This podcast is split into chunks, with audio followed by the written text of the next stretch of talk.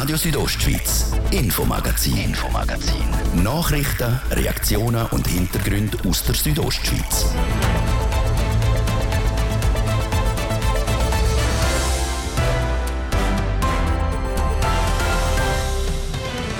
In unserem Infomagazin geht es unter anderem um das. In der Schweiz gibt es in den letzten Jahren einen steilen Anstieg bei den Mountainbike-Unfällen.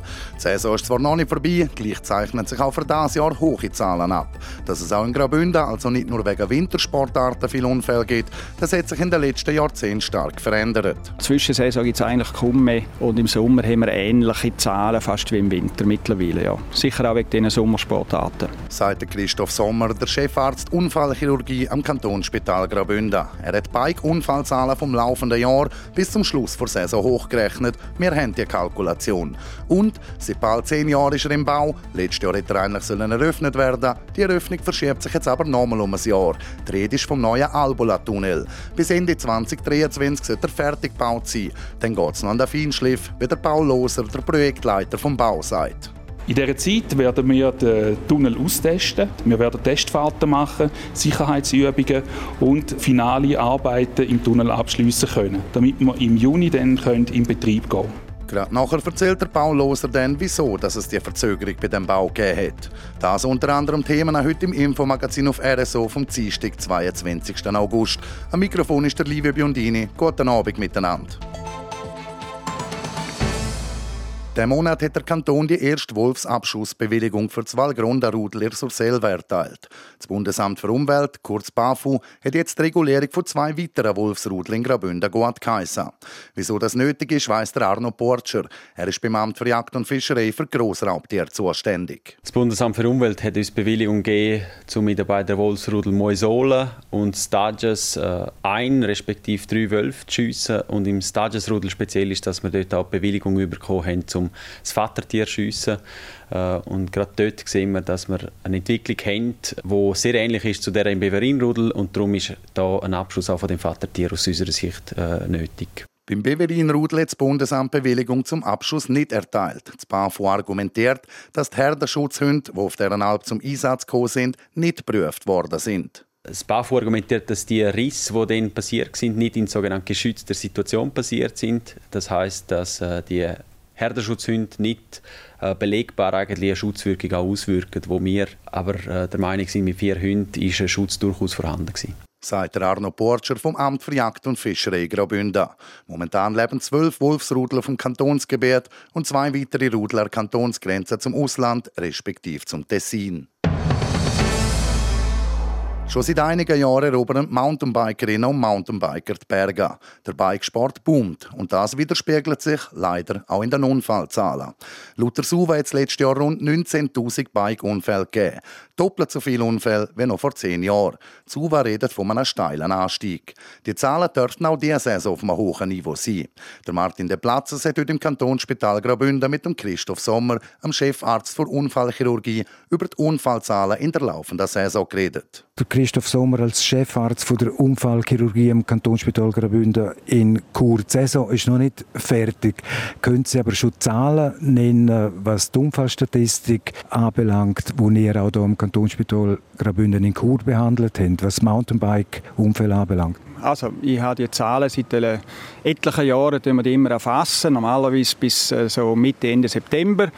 Ich habe es jetzt auch erfasst und vergleichen können mit den letzten paar Jahren. Ich habe das ein bisschen hochgerechnet, quasi, dass wir die Zahlen vergleichen können. Also wir haben eigentlich den grossen Anstieg haben wir in den Jahren 17, 18, 19 und vor allem aufs 20, also Corona-Jahr. Dort hat es eigentlich einen interessanten Anstieg gegeben, weil dort viele Leute rausgegangen sind und den Sport entdeckt haben. Und seit dem 20 21 ein bisschen weniger, 22 und dieses Jahr haben wir eigentlich konstante Zahlen. Also konkret heißt das, wir haben jetzt etwa 360 verletzte Patienten vom Mountainbikesport bei uns behandelt oder wir behandeln in dieser Periode. Rennvelofahrer sind auch noch dabei.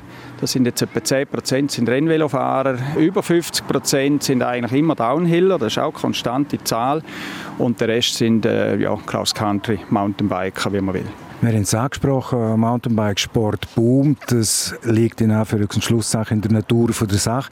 Je mehr Sportlerinnen und Sportler mit dem Bike unterwegs sind, desto mehr Umfeld, desto mehr haben ihr zu tun. Ja, das ist absolut so, das ist klar. Und es ist natürlich auch wetterabhängig. Oder? Es gibt Tage oder Wochen, wo wir viel weniger haben. Und sobald es wieder schön Wetter ist wie jetzt, dann nachher äh, boomt es natürlich. Sie haben vorher angesprochen, rund 360 Unfälle mit den Bikes.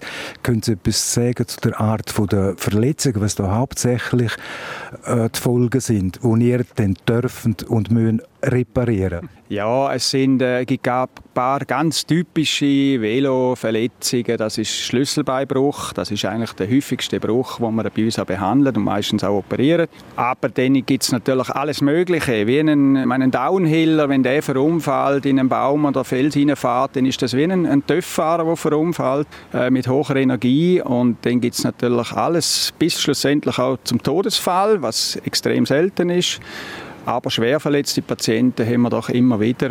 Äh, Im Durchschnitt sind es etwa 5% von, von diesen Mountainbike-Unfällen, die wir haben, sind schwer verletzt, also potenziell lebensgefährlich verletzt, die natürlich alles Mögliche können verletzt haben wenn Sie mit diesen Patientinnen und Patienten haben können reden, können Sie da Schlussfolgerungen machen, dass es da allenfalls auch um äh, Selbstüberschätzung geht, dass die Leute Grenzen überschritten haben beispielsweise?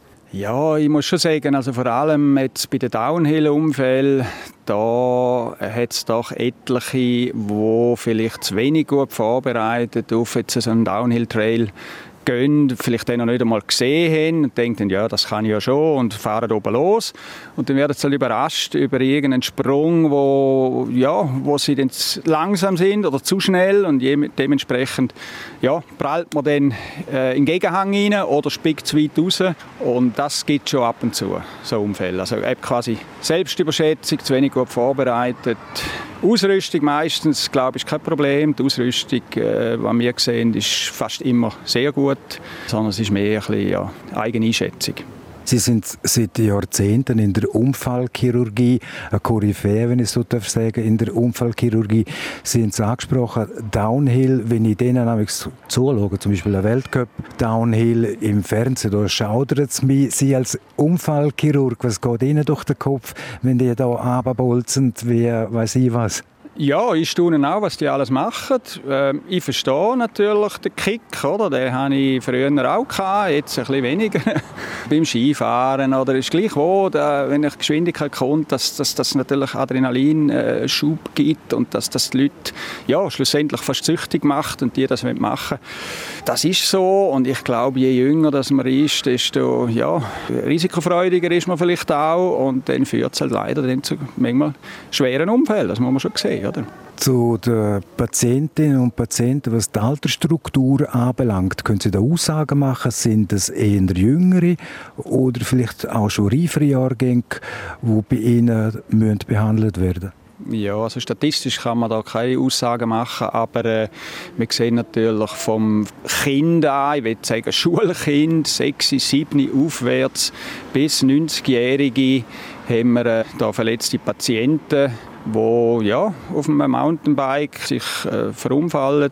Äh, da gibt es eigentlich alles. Jetzt hast gesagt, die Saison ist noch nicht fertig. Stichwort Fachkräftemangel, allgemein Mangel an Leuten in welchem Bereich auch immer, vor allem auch bei Ihnen im, im Gesundheitswesen. Bis vor kurzem hat man immer können sagen, im Winter, in der Wintersaison, Kanton Graubünden hat 200'000 Einwohner, gerade in der Weihnachtswoche und in der Neujahrswoche verdoppelt sich die Anzahl Leute, die im Kanton Graubünden unterwegs sind. Zeichnet sich jetzt da auch der Trend ab, dass ihr auch immer mehr im Sommer zu tun habt im Kantonsspital, weil auch immer mehr Sportlerinnen und Sportler in Graubünden Zeit verbringen? Ja, das ist absolut so. Ich meine, verglichen zu vor 30 Jahren, 40 Jahren hat man natürlich im Winter einen grossen Peak gehabt und im Sommer quasi ein Loch. Aber das hat sich schon, ich würde sagen, in den letzten 20 Jahren, 10 Jahren, 5 Jahren hat sich das ausnivelliert, praktisch, oder fast ausnivelliert.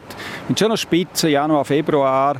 aber auch aber nicht mehr wirklich das Loch. Zwischensaison gibt es eigentlich kaum mehr und im Sommer haben wir ähnliche Zahlen, fast wie im Winter mittlerweile. Ja. Sicher auch wegen diesen Sommersportarten.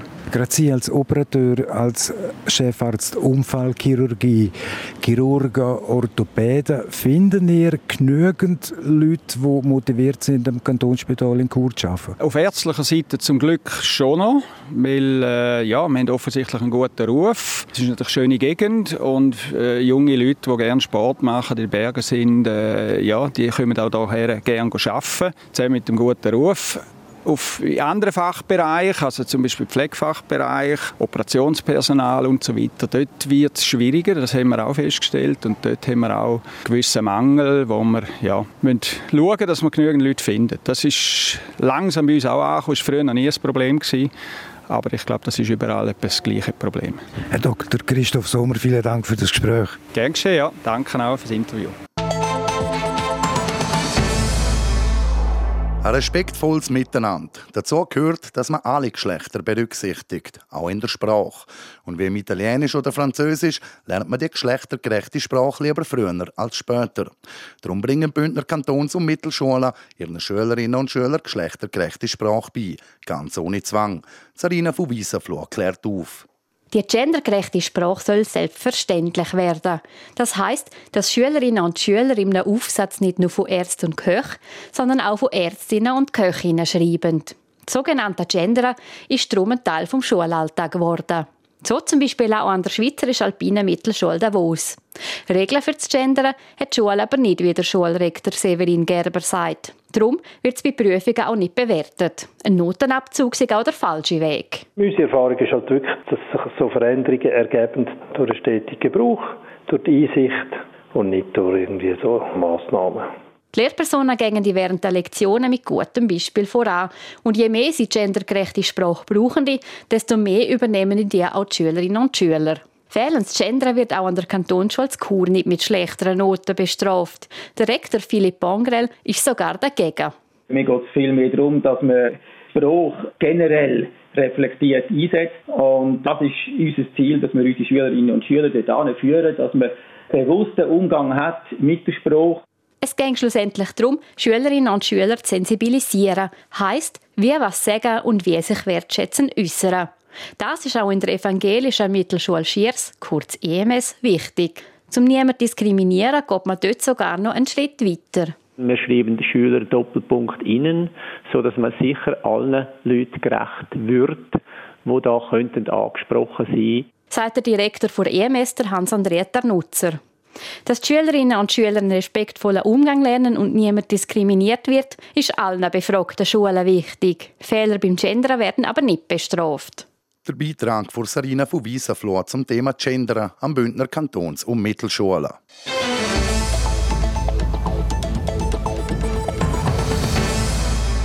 Seit bald zehn Jahren ist der neue Albula-Tunnel im Bau. Eigentlich hätte er 2022 sollen eröffnet werden. Wegen schwieriger Verhältnisse im Berg ist es aber zu Verzögerungen gekommen. Jetzt ist der Bau vom fast sechs Kilometer langen Tunnel in der letzten Züge. Carina Melcher berichtet. Der erste Albula-Tunnel ist vor genau 120 Jahren eröffnet worden, nach fünf Jahren Bauzeit. Der Bau vom zweiten Albula-Tunnel gerade nebendran braucht doppelt so lang. 2014 ist der Spatenstich im Sommer 2024 soll der erste Zug durchfahren. Zwei Jahre später als geplant. Laut Paul Loser, dem Projektleiter vom Bau, liegt das vor allem am schwierigen Gestein im Tunnel. Die geologischen Verhältnisse hier am Albula-Tunnel sind nicht ganz einfach gewesen, haben uns ein bisschen überrascht und haben dann zu entsprechenden Bauverzögerungen geführt einerseits. Aber auch der Ausbau ist dann komplizierter geworden und das hat in Summe zu diesen Bauverzögerungen geführt. Weil das Gestein in einem Teil des Tunnels nicht stabil ist, wäre geplant gewesen, um das mit Spritzbeton zu stabilisieren. Das hätte aber nicht gelangt. Mit dem großen Ausbruchquerschnitt, den wir hier produziert haben, haben wir nicht mit Anker und Spritzbeton arbeiten, sondern haben müssen Stahlbögen einbauen und das in einem kurzen Abstand von einem Meter bis zwei Meter. Und das ist natürlich viel ein größerer Aufwand und hat dann zu diesen Verzögerungen geführt. Durch das ist nicht nur die Zeit, sondern auch die Kasse belastet worden. Der Bau kostet 60 Millionen Franken mehr als geplant. Insgesamt rund 400 Millionen. Jetzt sollte es aber zu keinen weiteren Überraschungen kommen. Der Bau ist im Endspurt. Bis Ende Jahr sollte der Tunnel so weit fertig sein, sagt der Paul Loser. Bis zur Eröffnung nächsten Sommer ging es dann noch an der Feinschliff. In dieser Zeit werden wir den Tunnel austesten. Wir werden Testfahrten machen, Sicherheitsübungen und finale Arbeiten im Tunnel abschließen können, damit wir im Juni dann in Betrieb gehen können. Zwei Jahre später als geplant ist die Röhre dann also parat. Für die, die den neuen Albola-Tunnel einmal von innen sehen wollen, nächsten Samstag gibt es öffentliche Tunnelführungen. Anmelden kann man sich auf rhb.ch. Sie schleichen durch unsere Straßen und Quartiere, lassen sich gerne streicheln, aber fauchen uns im nächsten Moment auch einfach einmal an. Es ist ein Hin und Her mit diesen Katzen. Aber genau wegen ihrem ganz eigenen Wesen sind sie auch spannend. Was sich alles hinter diesen Tieren verbirgt und wie sie ticken, das zeigt die neue Sonderausstellung vom Bündner Naturmuseum. Unsere Reporterin Tanatina Schlegel hat sich ein bisschen genauer mit den Katzen auseinandergesetzt. Die Hauskatze ist schon lange keine Unbekannte mehr für uns Menschen. Auch wenn sie ursprünglich von grossen Raubkatzen wie am Säbelzahntiger oder am Löwe abstammt, hat sie sich in der Schweiz schon vor gut 2000 Jahren immer mehr der Bevölkerung angenähert. Am Anfang vor allem noch als Mausfängerin, mittlerweile gilt sie als beliebtestes Haustier. Das, obwohl man aus der Katze nicht ganz schlau werde, sagt der Florin Kamenisch. Er ist Museumspädagoge beim Bündner Naturmuseum. Einfach die, die Mischung zwischen Wildheit und absolut anhänglich. Ich glaube, das fasziniert die Leute. Und das, das, der eigene Grind, den sie haben, wenn man es so bezeichnen Also sie wissen ganz genau, was sie wollen und sie zeigen uns das auch. Und das ist der große Unterschied zu Hunden, die viel mehr Betreuung und Dressur brauchen, bis einmal endlich richtige Haustiere sind und Partner von uns. Katzen sind einfach und sagen, was wir machen sollen. Und das auf ganz unterschiedlichen Weg. Sechs über ihre Körperhaltung, wo sie uns zeigen, wie es ihnen geht oder wie sie gerade drauf sind, oder über ihre Geräusche. Mit der Eigensinnigkeit umzugehen, ist nicht immer ganz so einfach. Ich glaube, jeder, der Katzen hat, vor allem auch am Anfang, wenn sie noch jung sind und wirklich Seich machen und da recht ausräumen, äh, sechs Blumentöpfe oder Vorhänge oben rupfen und so. Es ist eine Herausforderung. Und auch nachher, wenn sie alt sind, es ist einfach spannend. Man hat so, weil man ja nicht weiß, was sie machen. Beim Hund machst du, sagst du genau, jetzt machst du das, jetzt machst du sitzen. Katze macht einfach. Und dann schaut man der zu und denkt, was geht echt in deren ab? Das ist aber auch etwas, was uns laut Florin Kamenisch an dem Tier fasziniert. In der Ausstellung selber werden die aber noch viel weitere Eigenschaften und Themen rund um die Katze aufgegriffen, sagt der Museumsdirektor der Ueli Rehsteiner. Auf der einen Seite kriegt man einfach mal ein bisschen einen Überblick über die Verwandtschaft, über die Herkunft der Katze.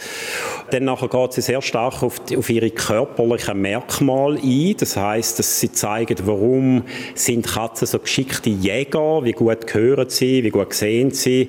Dann geht die Ausstellung noch ein bisschen die Beziehung oder das Verhältnis zwischen Katze und Wildkatze ein. Und dann ist ganz ein wichtiger Aspekt einfach noch der, das Verhältnis in der heutigen Zeit zwischen Katzen und Leuten. Dort ging es einerseits darum, wie viel eine Katze kostet, aber auch wie artgerechte Haltung aussehe. Die einzelnen Posten der Ausstellung sind so gestaltet, dass man zum Teil selber mitstudieren müsse, also interaktiv, aber auch mit Erklärvideos von Experten und Expertinnen oder Text zum selber lesen. Das Bündner Naturmuseum mit der Sonderausstellung über die Katze vom Naturmuseum Thurgau und Olten dürfen übernehmen. Eröffnet wird sie da dann der Donnerstag und dauert bis am 21. Januar 2024.